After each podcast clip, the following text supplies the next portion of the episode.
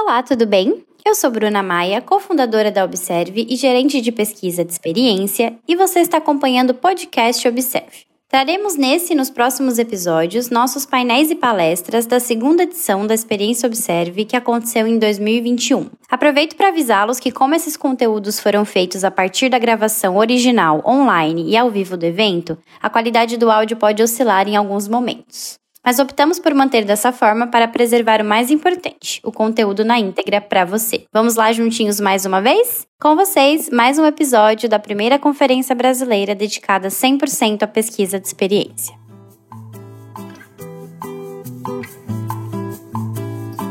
Bom dia, pessoas observadoras. Eu sou Helena Oliveira, faço parte da equipe de conteúdo e programação aqui no Observe 2021 e eu sou uma mulher branca, de rosto redondo, cabelos loiro escuro, comprido abaixo do ombro, olhos castanhos, uso um óculos redondo de material transparente e uma blusa preta. Tenho 32 anos e 1,60m de altura. Aqui comigo, como o Bruno já disse, tem a Camila, a Juliana o Thiago, e hoje a gente vai falar sobre mercado de pesquisa de experiência no Brasil e quais são as possibilidades dessa carreira. Então, bora começar, porque tem muito, temos muito que falar sobre esse tema. Camila, conta pra gente um pouquinho quem é você, se descreva, onde é que você tá, qual cidade. Sim, sim. Bom dia, bom dia, bom dia, bom dia, pessoal. Tudo bem? Obrigada pelo convite. Eu sou a Camila Borja. Eu sou Lead User Researcher na empresa Samap. Eu sou uma mulher branca de cabelos castanhos compridos, uma franja assimétrica, porque eu mesma cortei e ficou assimétrica. É, eu estou usando uma blusa colorida, um brinco verde bem grande, geométrico, e no meu fundo tem um violão pendurado e um armário de madeira cor escura. Boa, bem-vinda, Camila. Tiago, pode contar para a gente um pouquinho mais sobre você? Claro, gente, bom dia a todo mundo que está aí nos ouvindo, nos vendo. É, meu nome é Tiago Marques. Primeiramente, obrigado pelo convite a toda a equipe da Observe, evento incrível, sou apaixonado. Acho que muita gente sabe disso. É, bom, é, hoje eu estou atuando como coordenador de Rex Research numa empresa daqui de Belo Horizonte, a Hotmart. É, vou me autodescrever. É, eu sou homem branco, tenho cabelos lisos, pretos, com franja, tenho barba grande, ela está grande nesse momento.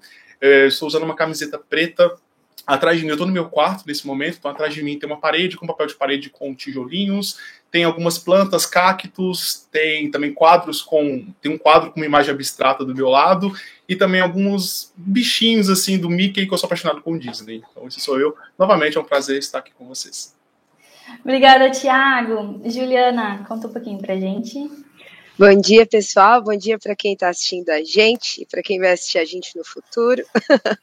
Meu nome é Juliana Criso, eu sou uma mulher negra, eu tenho um rosto redondo, cabelo no ombro, cacheado, mais claro. Estou vestindo uma camisa colorida e com um colar verde. Atrás de mim tem uma parede com um fundo branco e umas formas geométricas. É, obrigada pelo convite, pela oportunidade de estar aqui trocando com vocês. Estou bem animada aí para esse papo que a gente vai ter agora. Maravilhosos. Então vamos começar já falando um pouquinho sobre como é que está o mercado de pesquisa de experiência no Brasil hoje, na visão de vocês. Camila, quer começar? Sim, sempre. Bom, eu tá assim aquecido, né? É um mercado que está bastante aquecido, tanto que a gente está organizando, vocês estão organizando esse evento é, e tem muita gente assistindo, muita gente interessada. Então, eu acho que é um mercado que não só está aquecido no Brasil, mas fora também tá bem, tem bastante vaga. E, e eu acho engraçado que é, esse, esse momento vem logo depois de um grande boom na área de design, de UX. Então, eu acho que essas especialidades dentro de design, elas estão surgindo porque o designer não consegue ser full stack. Ele não consegue fazer tudo e ser bom em tudo. E aí acaba abrindo é, muito, muito espaço para quem sabe fazer o que faz de melhor, que é, é se espe especializar em alguns skills. Um deles é de pesquisa. Então, eu acho que está é, tá, tá crescendo muito porque o mercado de, de, de experiência cresceu muito e veio essa necessidade de ter a pessoa pesquisadora responsável por coisas que muitas vezes o designer não consegue, não consegue fazer, ou por falta de skill, ou muitas vezes por falta de tempo também, né? Então, então eu acho que esse boom é, veio tanto para a pesquisa, mas também para a área de é, para outras áreas de, de, de design, para outros skills. Eu acho que isso só tende a crescer no futuro. Eu acho que é, eu não vejo isso, isso parando, pelo menos no, no é, médio e longo prazo, eu acho que só vai crescer, principalmente no Brasil, que, que é muito forte essa área de, de experiência. Eu vi o Thiago balançando a cabecinha assim. Complementa, Thiago. Conta aí o que está passando na sua cabeça. Não, eu tô concordando muito com a Camila, porque é o seguinte, eu queria só resgatar um pouco do nosso passado, né? A galera dos anos 90 vai, vai conseguir é, se identificar um pouco comigo.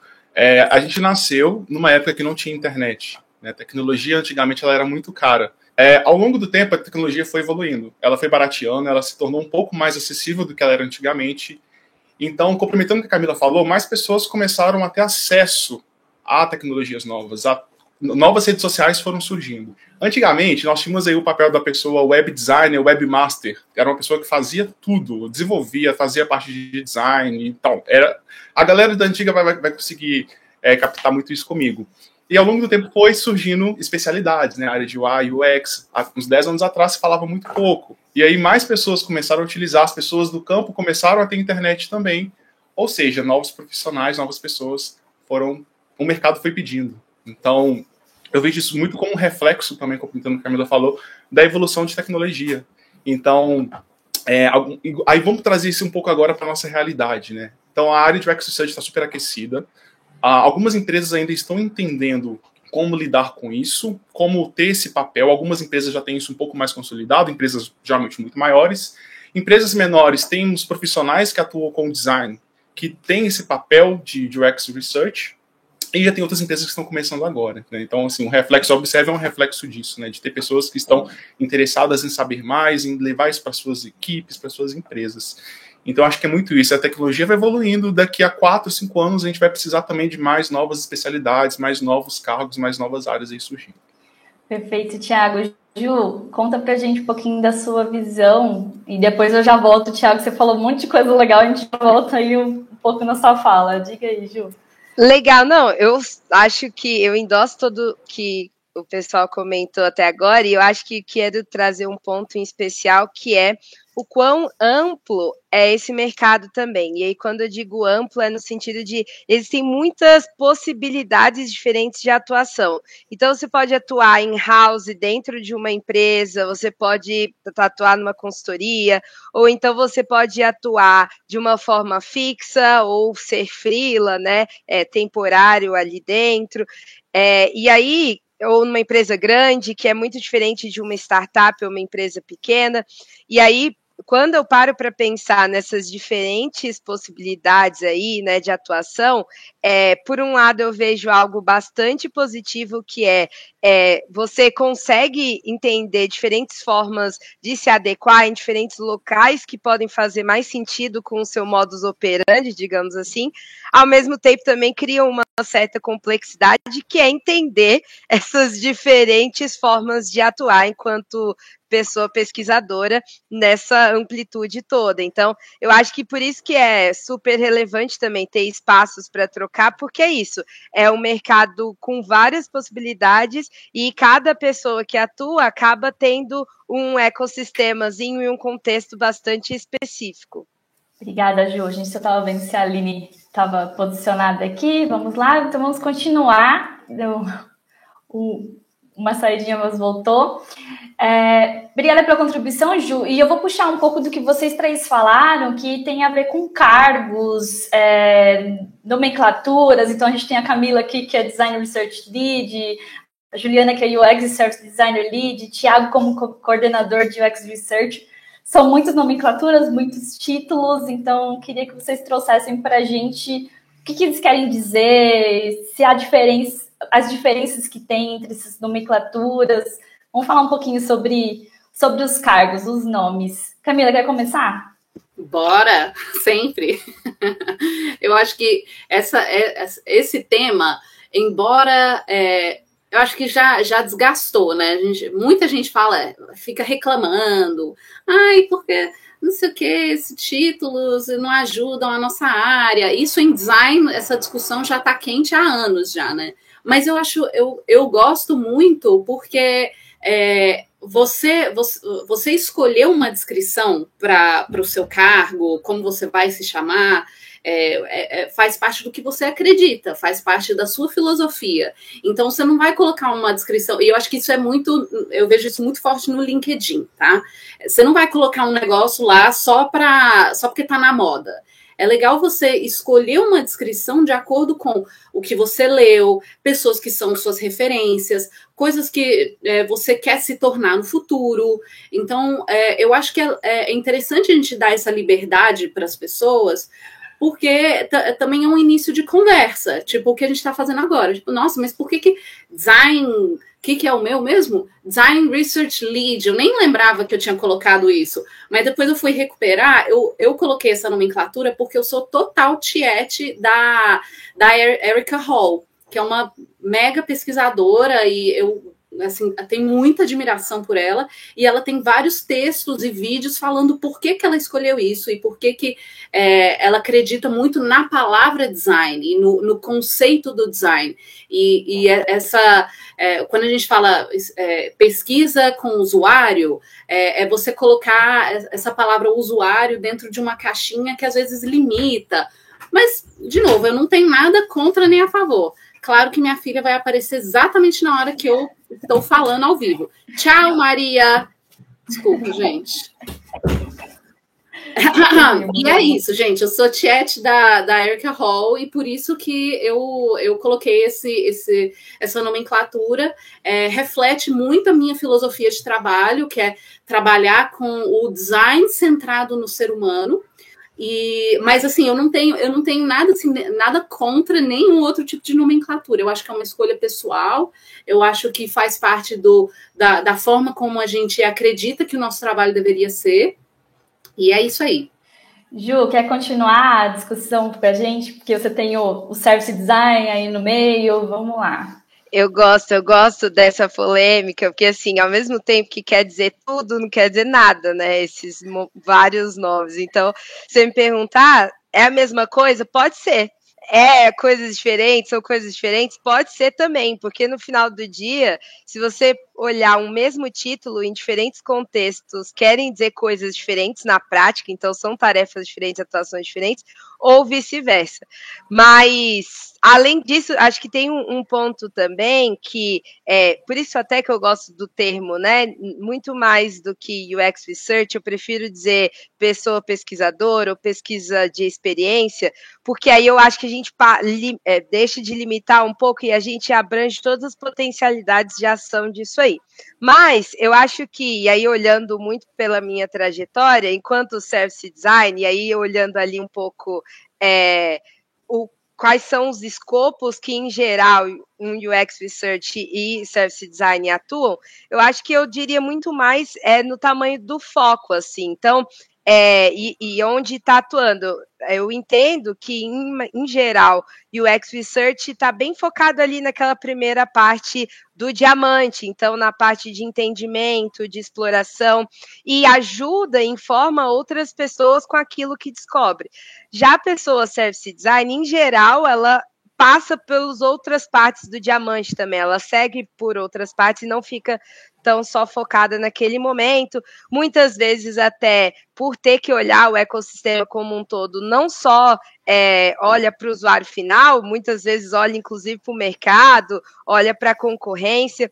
Então, acho que o tamanho de foco pode ajudar a ver nisso, mas diria, não se apeguem a nomes, apeguem a job descriptions, que vai ajudar mais.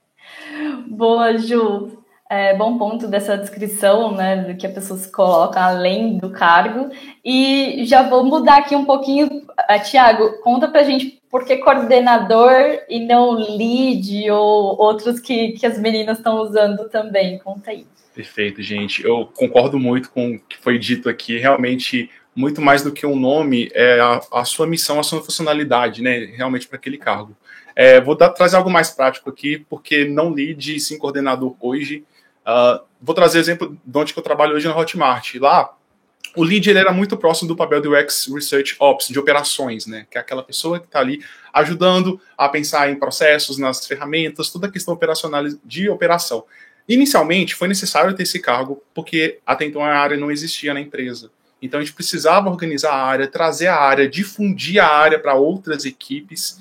Então eu atuava como lead, a gente chamava isso de lead internamente, mas talvez no mercado ia ser o UX Research Ops, ia ser algum outro nome. Mas a minha funcionalidade era, minha função. Eu estava ali para ajudar em processos, estava ali para ajudar em operacionalizar, trazer ferramentas e tudo mais. Beleza. Eu dei um passo adiante, que eu entrei como coordenador da área. O que, que eu faço como coordenador? Eu também tenho a parte de gestão de pessoas. Então, eu tenho pessoas que eu ajudo a mentorar, pessoas que eu ajudo a pensar na carreira, ali nas suas, na sua, no seu crescimento de fato, né, dentro da área de UX Research. E é muito isso, como, como eu enxergo, muito mais do que o nome que vai estar escrito no LinkedIn, é a minha função, como que está, eu estarei é, medindo os meus esforços no meu dia a dia, para qual área que eu estou medindo. Então, a, a diferença mais é muito no, no que está escrito ali no meu, no meu, dia a dia, não muito no meu título. Então, acho que só complementando que as meninas já deram uma aula aqui para a gente sobre isso.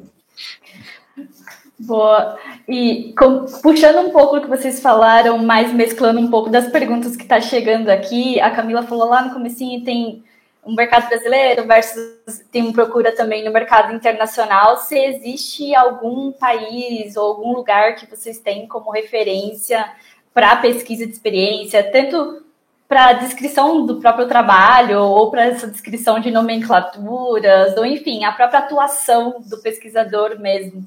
Então, vou jogar de volta a palavra para a Camila, mas quem quiser complementar, fica à vontade. Gente, para falar a verdade, a minha. A, olhando para. Assim, eu não posso dizer que eu conheço tudo, né? Mas do pouco que eu conheço, para mim, o Brasil é o país mais forte nessa área. Tipo, tanto de, é, de pessoas disponíveis e boas, quanto de, dessa, dessa questão de, de mercado mesmo e de nomenclatura, dessa variedade.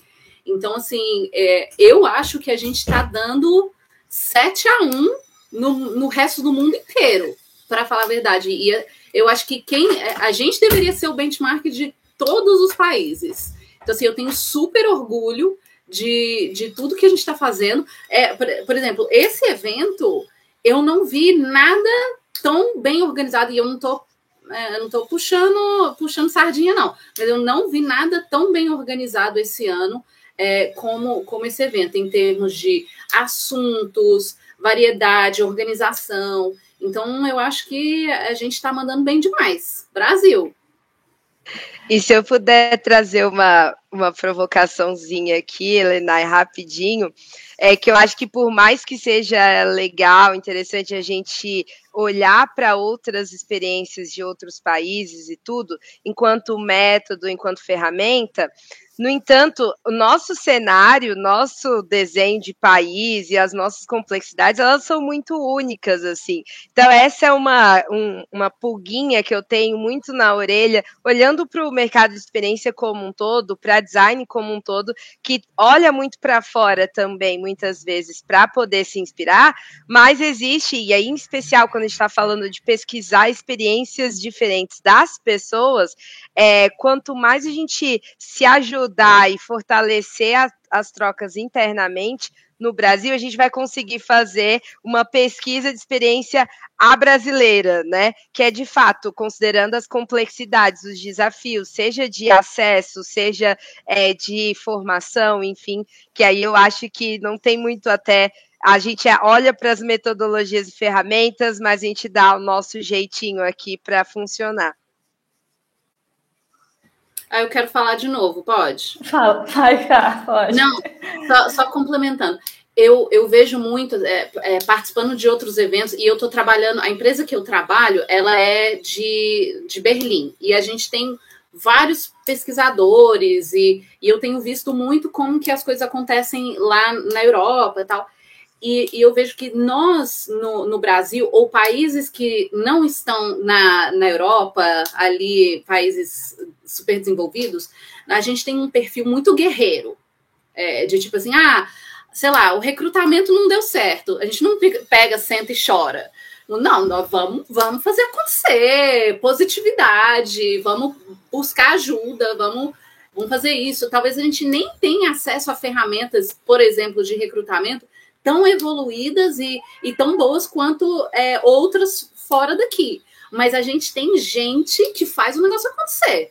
Então eu acho que a, a, é, é, como a gente já está num país com talvez poucos recursos e a gente tem muita garra para fazer as coisas é, se, se, materializarem, eu acho que isso bota a gente lá na frente é, e faz com que a gente tenha um valor para o mercado muito alto, que não é tipo sentar e chorar frente às adversidades. Por exemplo, nessa questão de lei de proteção é, de dados, a, a Lei Geral de Proteção de Dados. Isso virou uma um, assim, é, em outros lugares virou uma barreira, virou tipo, não podemos fazer pesquisa. Uh, e pra gente virou tipo assim, não, vamos, como que a gente pode fazer? E não é burlar o sistema, é como que a gente se adapta a esse, essa nova realidade pra gente continuar fazendo coisas super legais. Certo? O que, que você acha, Thiago? Oh, eu tô assim, super concordando com tudo, porque realmente, ferramenta no Brasil é muito caro. A gente muita, muitas empresas não conseguem pagar uma ferramenta que vai pagar em dólar e em euro. Então a gente luta muito para poder fazer no nosso dia a dia, fazer um recrutamento, gente. Tem, a gente tem uma empresa muitas vezes para fazer um recrutamento para a gente, como lá fora tem vários que, que tem, existe esse, esse caminho. E aí, algo que eu acho muito legal no Brasil é a comunidade. Tanto conteúdo gratuito que a gente tem. Camila tá lá no YouTube, tem posts no Medium. Gente, tem tanta coisa. A comunidade se ajuda. Eu acho que isso é muito legal. Tem um Slack da Observe. Ano passado bombou, esse ano tá bombando. Então, assim, vamos aproveitar, porque tem muita, muita gente boa, muita gente que quer contribuir, muita gente lutando no dia a dia e compartilhando. Assim, acho que é, é a parte mais interessante, mais legal para mim. Essa. Com, o, o nosso público já trouxe uma pergunta que é um, uma extensão aí do que vocês já estavam falando, que era como que a gente identifica um bom pesquisador, uma boa pesquisadora? A Camila já trouxe garra, adaptação com as adversidades. É, tem alguma outra coisa que vocês gostariam de falar de como, como vocês identificam nos seus times ou até no recrutamento para os times de vocês? O que, que é um bom pesquisador? Quem quer começar? Agora eu não vou direcionar. Tá, deixa eu trazer um ponto é, sobre isso. Então, não mais do que ser uma boa pessoa pesquisadora, eu acho que uma pessoa pesquisadora, no geral, ela tem que saber contar histórias. A gente, no nosso dia a dia, estamos ali contando histórias e ouvindo histórias de outras pessoas, né? Então, a gente está ali tentando interpretar o que, que as pessoas estão nos contando. Então, acho que a primeira dica que eu dou, assim, é saber ser uma pessoa ouvinte, uma pessoa que vai conseguir contar histórias. E além de o que as pessoas sempre falam, né? Questão de comunicação. Então, no meu caso, eu era uma pessoa muito tímida, então eu precisei ter essa skill um pouco trabalhada depois para poder saber como que eu iria comunicar com stakeholders. Stakeholders, na verdade, só para quem está entrando na área, né, são pessoas aliadas à pesquisa, pessoas que, de uma certa forma, são os meus clientes na pesquisa, tá? É, além disso, mente aberta, curiosidade, então tem uma pessoa bastante curiosa para entrar a fundo ali nas histórias das pessoas, assim, só para começar. Queria que as meninas também falassem. Boa, legal. Eu gosto de ir atrás de gente perguntadeira, assim. Então, é, boa parte, eu, eu, aquelas entrevistas em que só a pessoa, que só eu pergunto e a pessoa só responde, eu já acho que não dá muito caldo. Muito mais no sentido em que essa curiosidade, ela precisa, ela não deveria ser só ativada no momento em que você está à frente à pessoa usuária. Ela deve acontecer a todo momento, assim. Então, acho que é, perguntar é uma coisa que já me dá um sinal de que pode ser tem um interesse ali para tentar entender melhor o contexto e o todo. A comunicação ela é, é, meio básica, mas ao mesmo tempo também é entender que, por exemplo, ah, beleza, como o Thiago falou, sou uma pessoa mais tímida, mas ok, não é necessariamente você ser super comunicativa no sentido de falar com todo mundo, é como se como adaptar principalmente a linguagem, para o momento em que é, você está interagindo, é, ou principalmente também a linguagem escrita, afinal de contas, muito do que a gente pro, tira ali do campo, ele é tangibilizado em algum relatório, em algum outro material para é, propagar, né, para se tornar perene. Então, é, muito mais do que só falar. Mas tem uma coisa que para mim é, me chama muito atenção é o, a presença. Então, para mim, eu, eu acho isso muito importante. Aí é meio dica barra o que eu tento entender, assim, é estar presente no lugar é, e com a, o foco aqui e no agora é o que eu acho que ajuda muito na hora da condução, na hora de uma facilitação, na hora de, por exemplo, a pessoa entrevistada deu uma travada, como você só vai conseguir fazer um bom gancho ou entender o que, tem ali por trás do travamento se você tiver simplesmente ou full é, completamente focado aqui. Então, eu acho que é, entender esse tipo de coisa também me ajuda e é positivo para uma pessoa pesquisadora. Já, Ju, rapidinho, Cá, antes de você entrar, a Ju já começou a responder uma pergunta da Ludmilla aí de como se preparar para entregar um bom trabalho. Vocês já estão super dando dica de recrutamento, então vai lá, Camila, manda ver. Não, eu, só, eu só ia complementar, eu acho que tem uma coisa muito, muito importante que é fit, é você encaixar com a cultura da empresa. E a maioria das empresas estão trabalhando num modelo de entrega ágil, tá? E aí eu vejo muito pesquisador tipo, fazendo coisas incríveis e tal, e cliente no primeiro lugar, no centro, nananã, aí entrega, aí fica, fica meio chateado porque a pesquisa foi engavetada. Ou, ou enfim, não, aquilo não foi implementado e, e aí você acaba ao longo do tempo, você pode gerar uma frustração muito grande, porque você está criando valor na, assim, você está criando valor, você está trazendo quais são as, as vontades, as necessidades, os, é, é, o, o que, que precisa ser feito para trazer valor para o usuário final. E às vezes aquilo, por motivos internos, não, não pode ser implementado da forma como você sonhou. Então, isso é isso significa que existe um gap de é, você entender a cultura da sua empresa. E, e assim, é, se uma coisa não é implementada, ou se uma coisa não está acontecendo, é porque tem alguma coisa internamente, que aí eu acho que a, Juliana consegue dar uma aula sobre isso, que é, é um pouco do de você ver todas as é, é todos os, os, momentos que, que fazem parte da jornada do, do, do seu usuário, inclusive o que está nos bastidores. Então, se você não entende assim que ah, vai chegar lá na frente, tem um desenvolvedor que tem tantas horas ou tanta capacidade técnica para implementar uma coisa que você sugeriu. Então, você, você ter esse entendimento de que existe um equilíbrio entre é, o seu cliente interno e o seu usuário final, isso é muito importante. Você não é. Eu, eu não gosto de falar que a gente é voz do usuário, que eu acho que o usuário não é uma. Todo mundo tem que ser a voz e a gente pode ser uma delas. Né? Então, é, só, só esse ponto que eu acho que é, é controlem suas expectativas e é, procurem não se frustrar quando uma pesquisa super legal, com super storytelling, é, você contou uma história, pôs foto, fez um campo, fez, se dedicou, e aquilo foi para a gaveta. Não fiquem chateados, porque isso pode acontecer por vários motivos, mas tem como mitigar algumas coisas, mas não adianta fazer, tipo assim, ninguém, ninguém implementa as pesquisas que eu faço.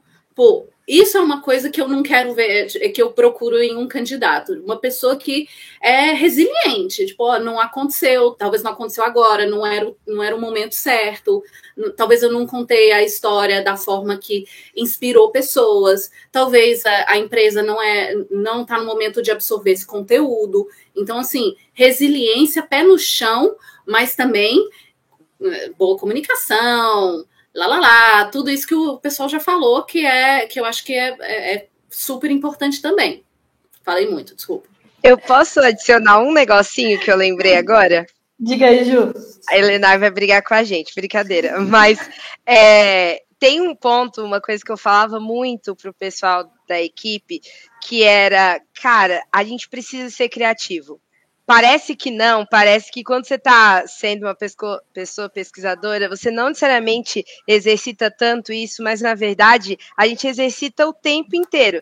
Seja lá no momento para pensar em como que eu vou planejar e qual ferramenta eu vou usar, qual metodologia, qual que é a melhor forma de extrair essas informações aqui, com quem que eu vou falar, como que eu chego nessas pessoas aqui que eu preciso falar mas também no final, na hora de interpretar as coisas, né? Porque no final do dia, criatividade é o quê? Você pegar diferentes é, estímulos e repertórios, recombiná-los para sair uma coisa.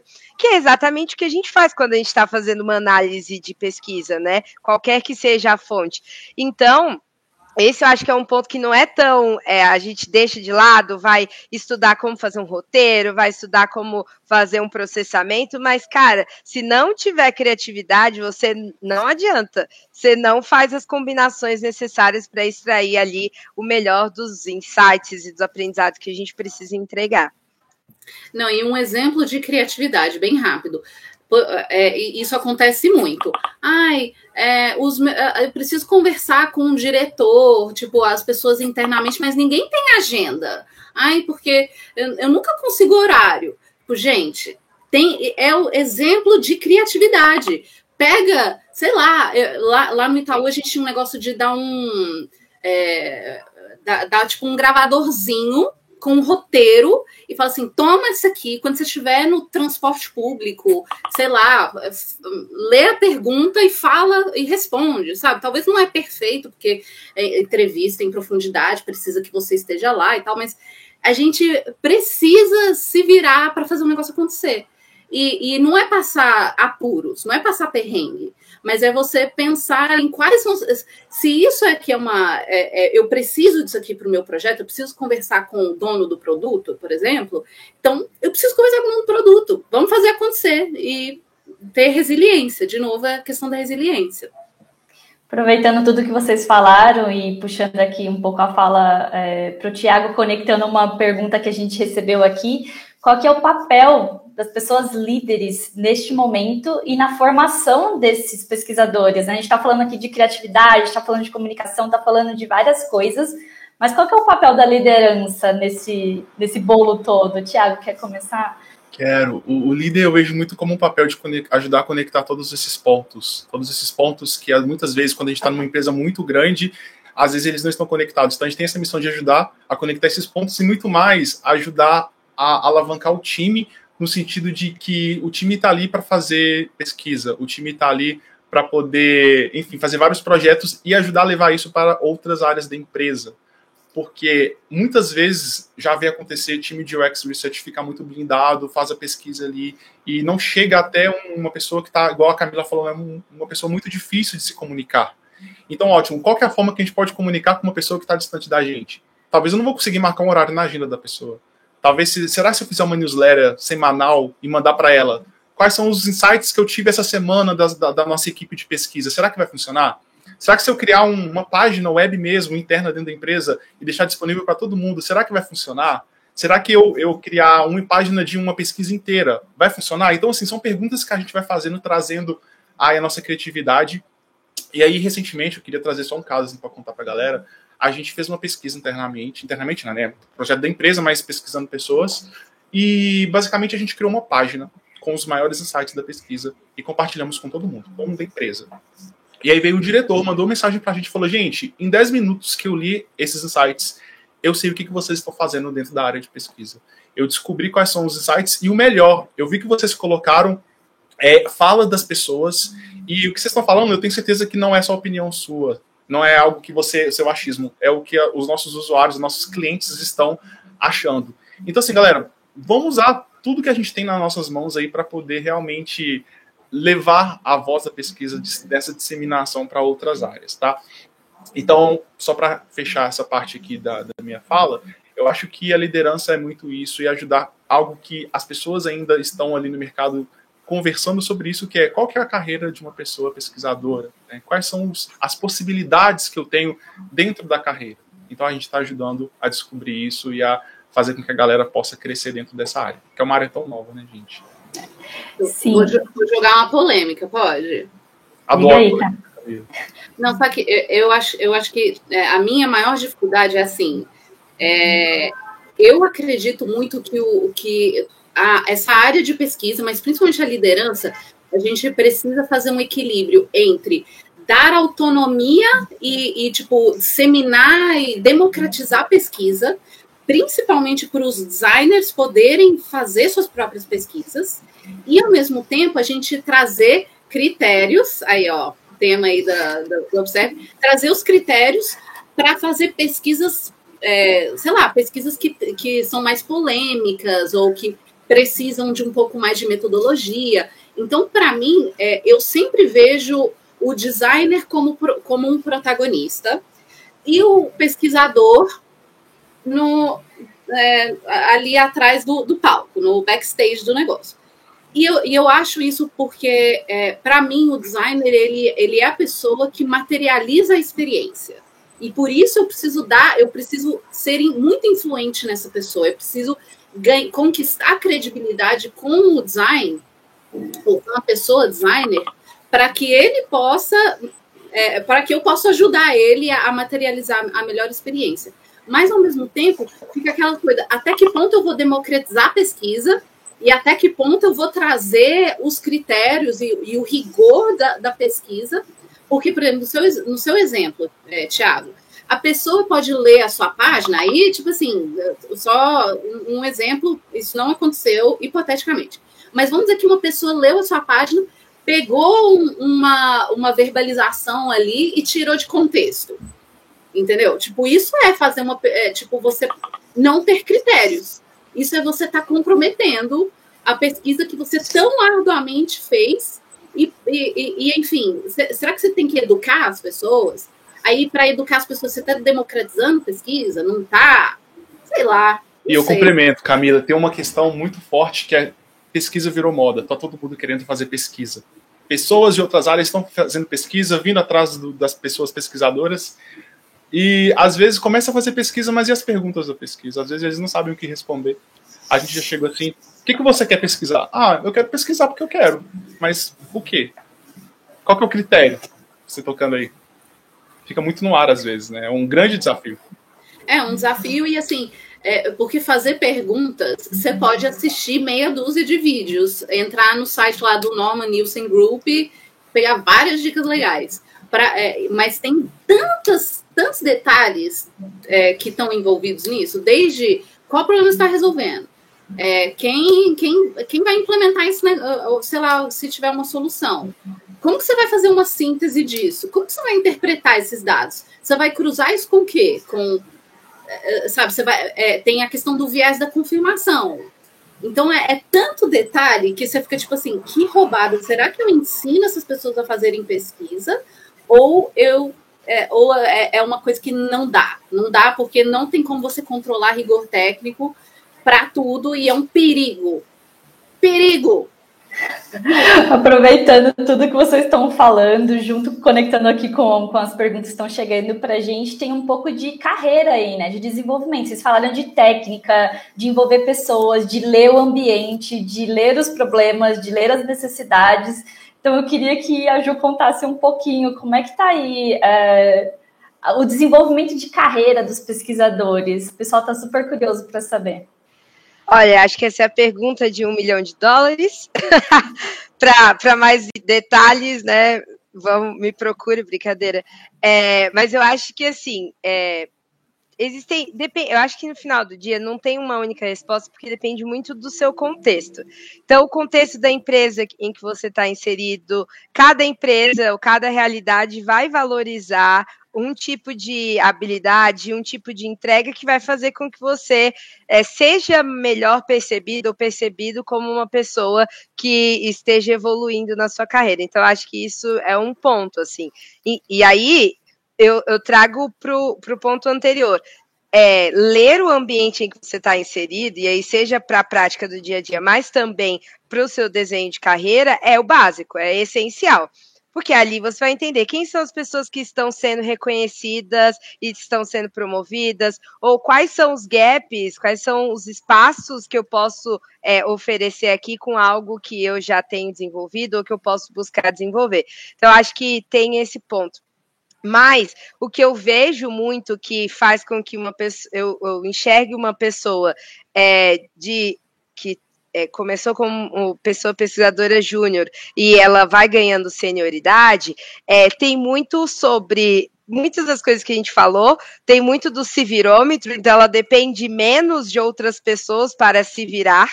É, ela depende menos de auxílios para tomadas de decisões que podem mudar os rumos da, da pesquisa que você está fazendo, porque isso é um outro ponto, né? A pessoa pesquisadora toma várias decisões que são é, chave para o final da pesquisa e que às vezes é, a gente acha que é normal, mas não é. Desenhar uma amostra, ela muda tudo.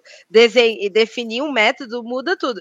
O quão mais segura a pessoa tá na hora de tomar essas decisões também determina o nível de senioridade. Mas tem um ponto para mim que é o quanto a gente consegue falar de negócio e se conectar com o negócio. Então, seja na hora de ler o que está acontecendo, mas aí puxando lá atrás uma coisa que a Camila trouxe, que é o, como que eu vou trazer é, esses insights, esses aprendizados de pesquisa, de uma forma que eu consiga ser útil para esse ambiente em que eu estou.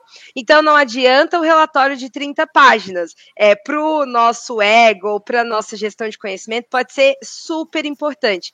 Mas, para o dia a dia, é one page eventualmente. Ou tem que ser a newsletter, ou tem que ser o áudio via WhatsApp, porque a pessoa vai ler. Então, assim, essas visões é estar olhar para o negócio e entender como que eu, enquanto pessoa pesquisadora, me conecto às necessidades do negócio e consigo contribuir. E isso é senioridade, a, a, é, traz a pessoa para o nível de senioridade, porque ela começa a conseguir sair ali da, do reduto só da pesquisa de experiência e começa a dialogar em outras em outros fóruns com outras pessoas que muitas vezes nem sabe do que está falando, mas você traduz aquilo que você está falando. Então acho que eu vejo muito nesse caminho assim.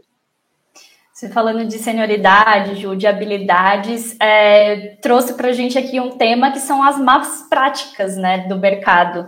Então, aí saindo um pouco agora das. Da, obviamente, isso tem conexão com, com carreira também, né? Porque má prática também vem de experiência, mas pode vir de outros, outra, com outras razões, né? A gente falou lá no comecinho que o mercado está aquecido, tem muita coisa acontecendo, e queria que vocês trouxessem um pouco de visão de má, más práticas que vocês estão vendo acontecer no mercado, não necessariamente no contexto de vocês, mas que vocês têm conhecimento de. Então, vamos começar com o Thiago, aí depois a gente passa para Camila. Só lembrando que, infelizmente, a gente está chegando no finalzinho do nosso painel, então passou super rápido. Vamos passar por más práticas e a gente já entra nos conteúdos finais. E aí, Thiago? Eu tenho que marcar uma parte 2. Mas, mas práticas, tá, gente? É, muito que foi falado aqui da questão do viés. Enfim, é, eu acho que quando uma pessoa lança um questionário no WhatsApp, num grupo de amigos, num grupo de UX, cara, talvez a gente pode estar enviesando a nossa pesquisa. Acho que é, é muito. Tá todo mundo falando sobre vieses no mercado, né? Mas é tomar esses cuidados, porque é muito fácil. Eu abri o Google Formulários, criar um formulário em cinco minutos. Mas será que vai ser útil aquilo ali para a minha situação, para o meu projeto? Então, é, podem ter várias mais práticas, mas eu acho que às vezes é, o como, né? Como a gente vai extrair esses dados de, dessas pesquisas que a gente faz vale muito. Então, é muito tomar cuidado com os métodos que a gente está utilizando, é, realmente se é, vai responder a nossa pesquisa, enfim. Acho que para começar só essa, esse finalzinho, eu queria trazer essa questão do viés, para a gente tomar muito cuidado com isso. Eu sou a rainha das más práticas, gente. Esse é o meu maior problema. Eu, eu, eu às vezes eu improviso. Nossa, eu, eu tenho muita, muita dificuldade, mas eu acho que tem, tem um ponto que te obriga a, a, a, a ter mais qualidade na sua pesquisa e de você é, quase que ter um desconfiômetro. E eu sempre falo isso, inclusive nos meus vídeos no YouTube, tem vários que falam, é, sobre esse tema, que é é, se especializem e façam muitos testes de usabilidade. Porque se você já está achando que você manja de teste de usabilidade, volte 10 casas. Porque teste de usabilidade, a forma como você cria uma pergunta e uma tarefa é uma arte. É uma arte milenar. E é muito difícil. Então, se você, se você pega, pega isso, como uma prática para você é, para você dominar, eu acho que é um ótimo primeiro passo para você evitar más práticas. Porque fazendo um teste de usabilidade é como se fosse a intersecção entre o design, que é uma materialização, e uma descoberta de problemas. É ali naquele momento, é uma, é uma, é uma metodologia de intersecção entre o conceito e a solução. Então, se você se você é, se aprofundar nisso, muito provavelmente você vai começar a entender a complexidade que é criar uma pergunta e, e fazer com que as pessoas entendam o que você está criando, é, entendam a sua solução. Então, para mim, é, é, é, um ótimo começo. E, e claro, é, é, esse ponto do, do Thiago, de tipo, que a gente está vendo aí um monte de, de pesquisas no Forms rolando em grupos de WhatsApp e tal. Eu, eu, eu quem sou eu para falar façam ou não façam, entendeu? Tipo, quem, quem sou eu na fila do pão? Eu acho que é, é, é a melhor forma. Talvez não. Tem outras coisas que dá para fazer para você ter mais rigor e mais critério? Tem. Mas, gente, acho que tem tantos contextos e realidades diferentes que levam a pessoa, às vezes, a chegar nesse ponto que é mandar no grupo do WhatsApp, que eu acho que a gente eh, tem que ter um pouquinho de empatia também, sabe? Sei lá.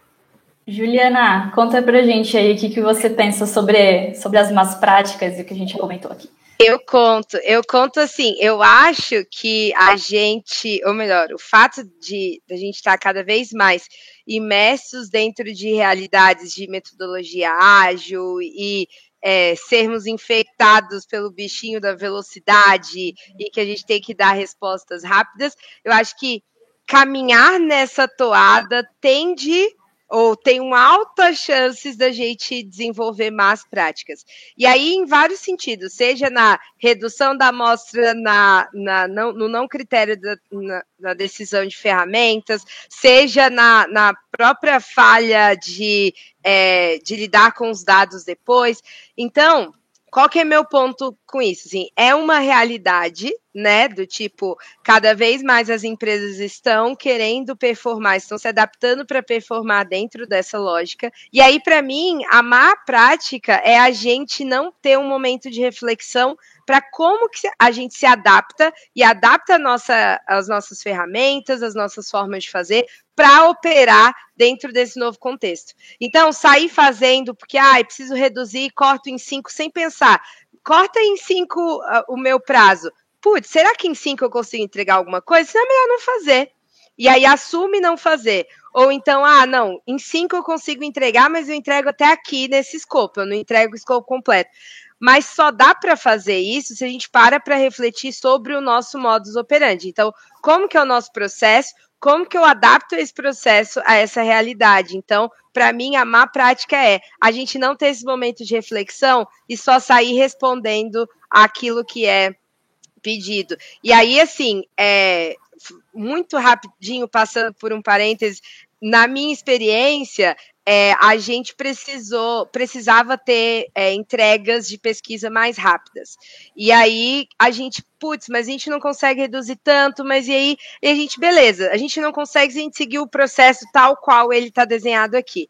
Mas e se a gente corta esse começo, se a gente automatiza essa outra parte, se a gente já deixa isso aqui negociado e aquele outro, e a gente só tem que fazer esse meinho aqui e aí a gente chegou, beleza, a gente conseguiu desenhar uma forma que com X pessoas a gente conseguia entregar uma, uma pesquisa em 11 dias. É, e aí a gente, putz, esse é o nosso mínimo negociável, a gente não consegue com o que a gente está comportando.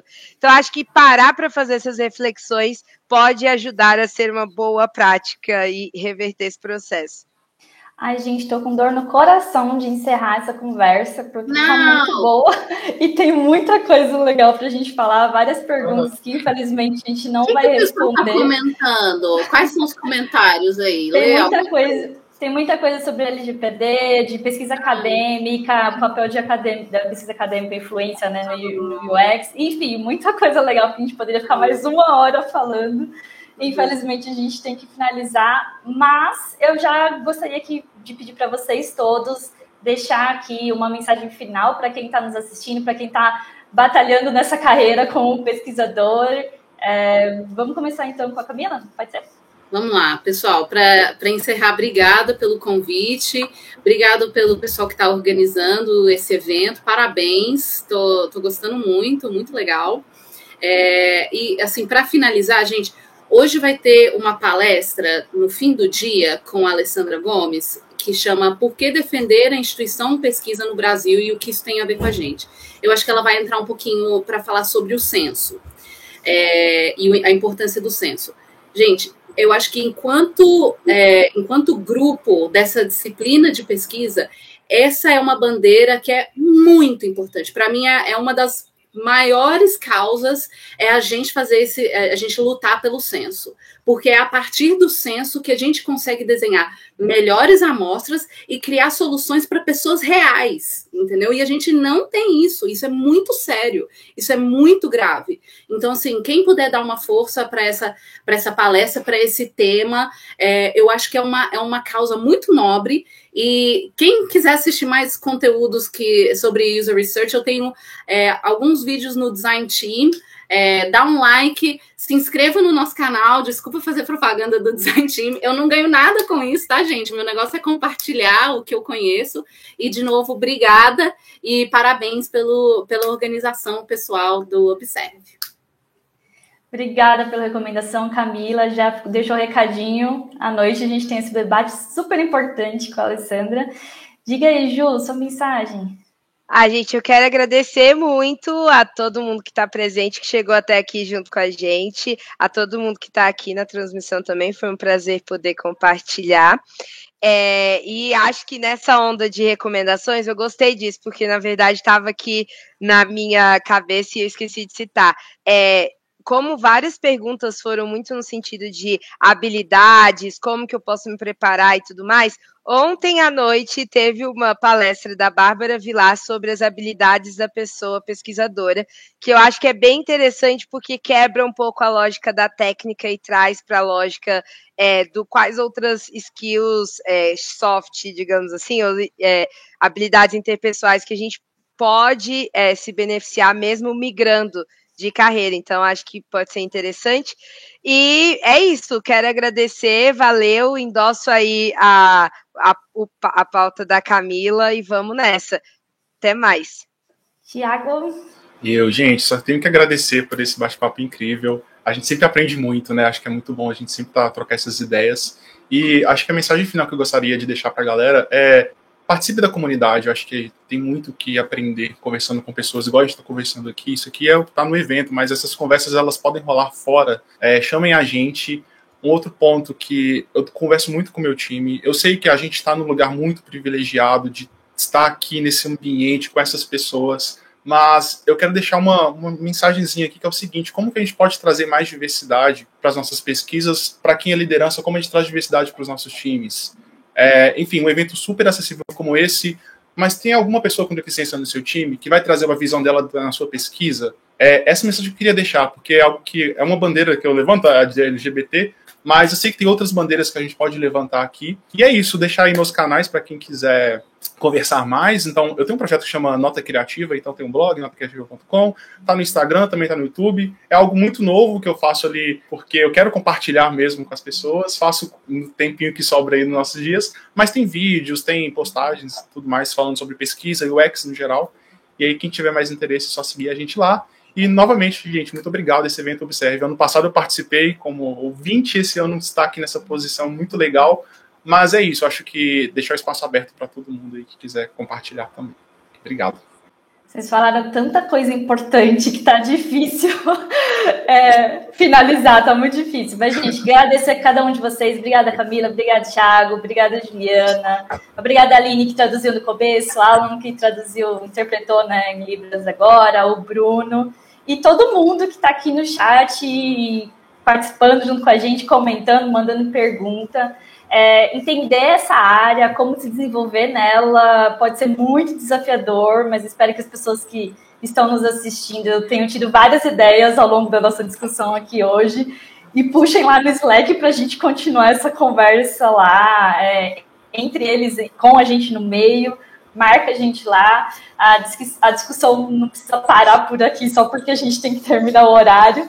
Mas infelizmente a gente tem que acabar, porque a pílula da Lívia Gabos vai começar daqui a pouquinho e ela vai contar um pouco sobre a atuação dela como pesquisadora sênior. Então é só ficar na aba aqui, tem um, um sobre, tem uma ferramenta, clica no botão azul que vocês já vão assistir a pílula da Lívia. Obrigada, obrigada mesmo, gente. Tenham um ótimo dia. Valeu pela participação, por todas as reflexões. Valeu. Tchau, pessoal. Tchau, obrigada. Valeu, gente. Tchau. Obrigado. Boa tarde, tchau. Para que essa temporada do podcast Observe aconteça, contamos com o patrocínio do MBA em User Research, Research Ops e Liderança em Design do UX Unicorn e o apoio da UX em Casa, Pretux, Todas as Letras, Ladies That UX, Nina Talks, Vagas UX, Deficiência Tech, Jovens UX UI Designers e HXConf. Clique para seguir o podcast nas plataformas de áudio, compartilhe com os colegas e continue acompanhando a experiência Observe nas redes sociais e fazendo parte dessa história com a gente. Obrigada!